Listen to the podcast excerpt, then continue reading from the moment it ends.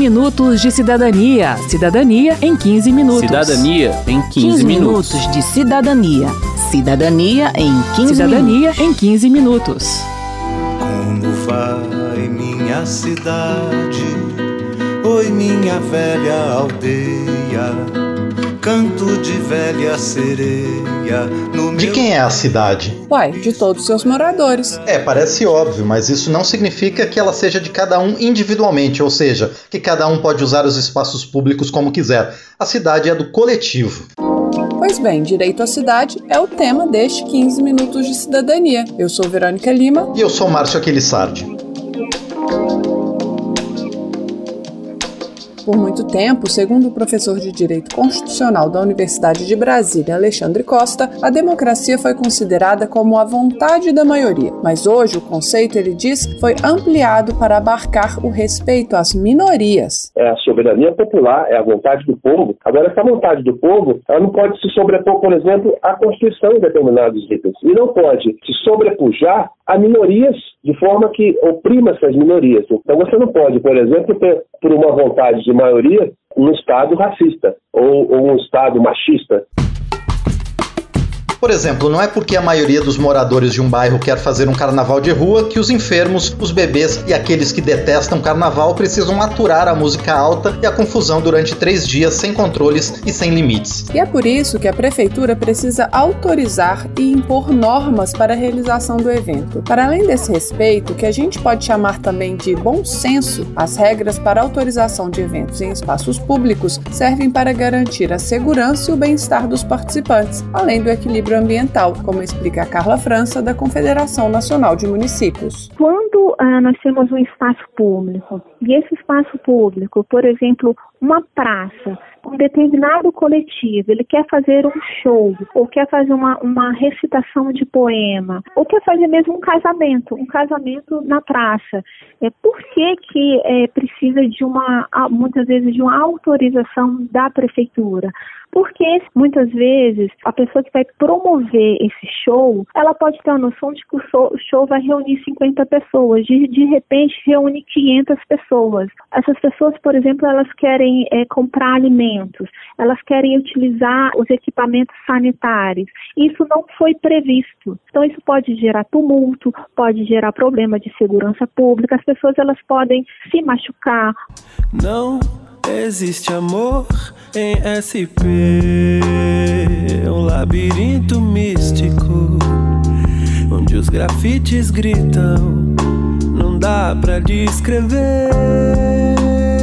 O instrumento básico para a política urbana é o plano diretor, que é obrigatório para cidades com mais de 20 mil habitantes. E as diretrizes gerais estão no Estatuto da Cidade, que estabelece normas para o uso da propriedade urbana em prol do bem coletivo, conforme manda a Constituição. Mas como a gente falou que democracia não significa o direito da maioria em prejuízo do direito das minorias, não cabe a um gestor municipal, ainda que eleito democraticamente, impor regras de uso do espaço de forma aleatória e autoritária, como nesse exemplo citado pelo Adriano Maurício, presidente do Instituto Pombas Urbanas, grupo de teatro que construiu um centro cultural em um galpão da prefeitura de São Paulo que havia ficado abandonado por mais de 10 anos. Muitos grupos às vezes têm recursos da secretaria Secretaria de Cultura para desenvolver seus projetos dentro das comunidades de forma gratuita, mas por se tratar de diferentes é, órgãos né, ou secretarias que são as donas, entre aspas, desses equipamentos e deixaram eles abandonados, esses grupos muitas vezes são ameaçados, como o Pombas foi no começo, a serem tirados. Né? No ano passado, por exemplo, um grupo chamado Alma e mais um outro grupo que tem equipamentos como Pombas foram retirados para a construção de prédios os, os espaços foram demolidos e não foi construído nada no local. A ideia é tirar os grupos culturais, entendeu? O Pombas Urbanas passou a ocupar o galpão depois de ganhar um edital de fomento à cultura na cidade de São Paulo, com a proposta de oferecer cursos e programação teatral no bairro Cidade Tiradentes. À época, lembra Adriano, o órgão da prefeitura responsável pelo galpão autorizou o uso do espaço, mas o grupo percebeu que seria necessário um documento mais perene para evitar que após a mudança de gestão a autorização pudesse ser retirada era um final de gestão. Então a gente começa a pleitear um documento de comodato, né? Porque a gente sabia que, que a, a, naquele momento a prefeitura podia mudar e não manter esse compromisso com a gente, né? E foi dito e feito. A gente conseguiu o documento de comodato. No ano seguinte entrou um outro governo que começou toda uma movimentação para tirar o grupo do espaço. Isso já após a gente ter construído o telhado que não tinha, feito o piso que não tinha, e aí, quando o galpão estava reconstruído, mudou a gestão, veio toda uma, uma pressão para que o grupo saísse de lá e a gente conseguiu se manter graças a uma mobilização que houve da própria comunidade e também do setor cultural que brigou, na verdade mesmo, assim, abraçou a ideia de que ali deveria ser um espaço cultural. Hoje o Pombas Urbanas tem a sessão de uso do espaço por 20 anos, mas os enfrentamentos com o poder público foram muitos. O Cacá Guimarães, do Movimento de Revitalização do CONIC, que é um conjunto de prédios na região central de Brasília, também tem alguns exemplos de interferência negativa do Estado em movimentos de ocupação de espaços públicos pela população, e também de descaso com prédios públicos vendidos a particulares, que acabam permitindo a decadência de áreas antes utilizadas pelas pessoas. Mas ele também tem ótimas histórias de iniciativas que foram capazes de ressignificar espaços da cidade. A gente começou a ocupar alguns locais da cidade com os nossos amigos, assim, de forma despretensiosa, mas que deu um olhar para a gente de como as pessoas não conheciam a sua própria cidade e não andavam a pé. Né? A gente fez um evento embaixo da ponte JK, depois a gente fez uma festa embaixo da passarela de chão ali do 201, e o pessoal começou a seguir a gente, falando sempre com a gente, nossa, eu nunca tinha descido aqui no Panteão, eu nunca tinha passado numa passagem subterrânea, porque eu tenho medo né, de passar, porque desde que eu sou da criança que dizem que aí as pessoas são assaltadas, que as pessoas usam droga.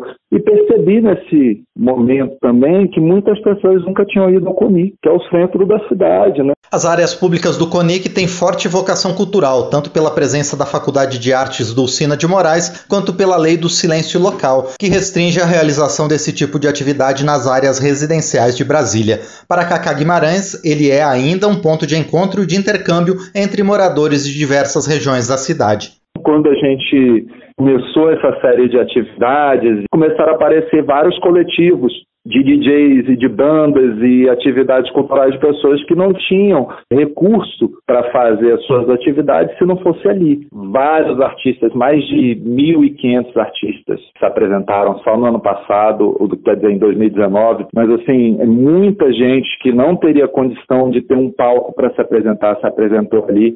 O direito à cidade naquele local é isso, é um palco para que a cidade possa se apresentar, para que possa descobrir os seus novos talentos. O CONIC é um complexo com áreas públicas e privadas. Sobre a interferência negativa do gestor local em iniciativas de ocupação popular de espaços, a Carla França, da Confederação Nacional de Municípios, defende o diálogo e a construção de parcerias. Muitas vezes o cidadão ele estrutura uma horta é, num espaço que até então aquele espaço estava abandonado. Mas aquele espaço abandonado, ele pode ser um espaço privado. Então, essa comunicação com, com o poder público municipal visa justamente minimizar possíveis conflitos e sempre, do ponto de vista do poder público local, ele sempre precisa ter uma visão de parcerias para melhorar os seus espaços e não uma postura, é, muitas vezes, repressora, muitas vezes de remover equipamentos sem um subsídio técnico para a população que muitas vezes quer modificar o espaço público para melhorar, a orientação é que sempre dialogue com a prefeitura, porque existem regras. Todo dia, o sol da manhã vem e lhes desafia, traz do sonho pro mundo quem já não queria. Palafitas, trapiches, farrapos, filhos da mesma agonia. Lembra do nosso conceito de democracia? Vontade da maioria com respeito às minorias? Para Cleo Manhas, do Instituto de Estudos Socioeconômicos e do Movimento Nossa Brasília, nossas cidades não são democráticas, tanto pela desigualdade de renda quanto pelo tratamento diferenciado que é dado a movimentos de ocupação urbana iniciadas por moradores do centro e da periferia. Nas palavras dela, muitas vezes, eventos que abrem espaço no centro para movimentos de periferia acabam vampirizados pelas pessoas do centro, que já têm acesso a tudo. Agora fala-se, por exemplo, uma reforma uma, do setor comercial sul, revitalização, exatamente. Que eu acho até ruim essa, essa palavra, porque revitalização parece que não tem vida, e tem muita vida no setor comercial sul, né? Aí quando vem essa história de revitalização, eu fico logo pensando, ao invés de tornar mais confortável para as vidas que já transitam ali, vai expulsar as vidas que transitam ali para trazer a classe média para bares, para restaurantes. É isso que acontece com esses espaços do centro quando revitalizam, né? Eles expulsam quem está lá. A história das ocupações, elas também precisam ser democratizadas, porque acaba que é, fica bonitinho para a classe média determinadas ocupações de espaços e ocupações culturais, mas as ocupações que são feitas na periferia, elas são criminalizadas, elas não são chamadas de, de ocupação, elas são chamadas de invasão. Trabalhando com pessoas que vivem a duas horas do centro de São Paulo, o Adriano Mauriza enxerga com clareza essa desigualdade. Muitos jovens do bairro tinham como aspiração trabalhar num supermercado local, não por desejo, mas por desconhecer as outras oportunidades oferecidas, muitas vezes gratuitamente, pela maior capital do Brasil. Esses jovens foram apresentados à sua própria cidade, visitando universidades, museus e espaços culturais, e depois foram convidados a elaborar um projeto de intervenção no seu bairro, talvez cuidando de uma praça ou promovendo apresentações culturais sobre temas relevantes para a sua realidade. O Adriano conta que inicialmente os jovens não se sentiam no direito de acessar esses espaços, como se não fossem também moradores da cidade. Eu lembro de uma situação que uma menina ficou do lado de fora de um, um espaço, era uma a capela de São Miguel, que é uma capela das mais antigas que tem a cidade, né? E estava tendo uma palestra de uma professora da USP, falando da história do bairro, um mapeamento da cultura do bairro, para se reconhecer como patrimônio cultural, né, da cidade cidade. E essa menina ficou do lado de fora e eu fiquei assim, entra, entra, entra, justamente por essa reação, né? É, é muito culto, é muito bonito, isso não é para mim, né? E aí depois a gente conversou e a menina falou que ela estava com vergonha de entrar. Depois ela entrou e adorou e viu que aquilo era muito importante, ela, ela se reconhecer como parte daquilo, né? O sol acorda a cidade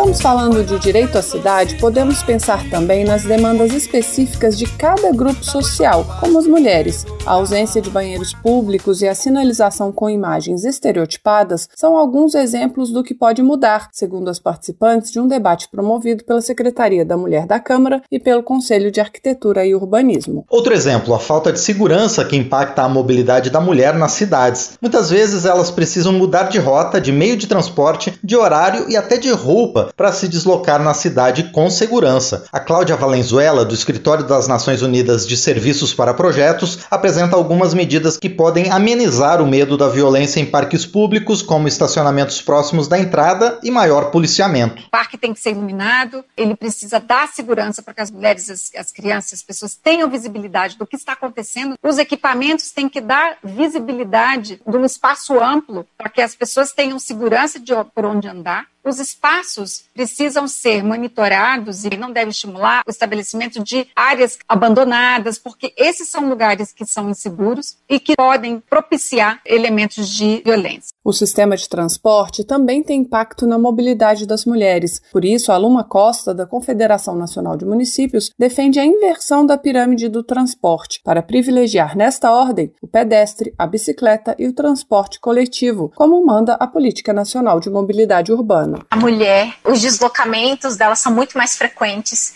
e ela utiliza muito mais o modal a pé. Ela é quem anda mais a pé de transporte coletivo do que de carro, né, de veículo individual. Mais um dado: em 2019, a cidade de São Paulo lançou um dicionário de ruas. Lá está registrado que só 16% dos logradouros públicos da maior metrópole brasileira têm nomes femininos. Para encerrar, a gente repete a pergunta que abriu o programa: de quem é a cidade? Quando passa no cheiro, a cidade ele vê. De cabeça para baixo, a cidade ele enxerga. Com as mãos para o alto, a barriga vazia. Comendo migalha, sangrando a ferida. Dormindo 15 Minutos de Cidadania, que teve produção de Cristiane Baker e Cláudia Daibert, reportagem texto de Verônica Lima, com informações de Cláudio Ferreira, trabalhos técnicos de Everson Gonçalves, edição de Márcio Aquilissardi e apresentação de Verônica Lima e Márcio Aquilissardi. Se você tem alguma dúvida, mande pra gente. O e-mail é rádio.câmara.leg.br e o WhatsApp é 61 999 78 90 80.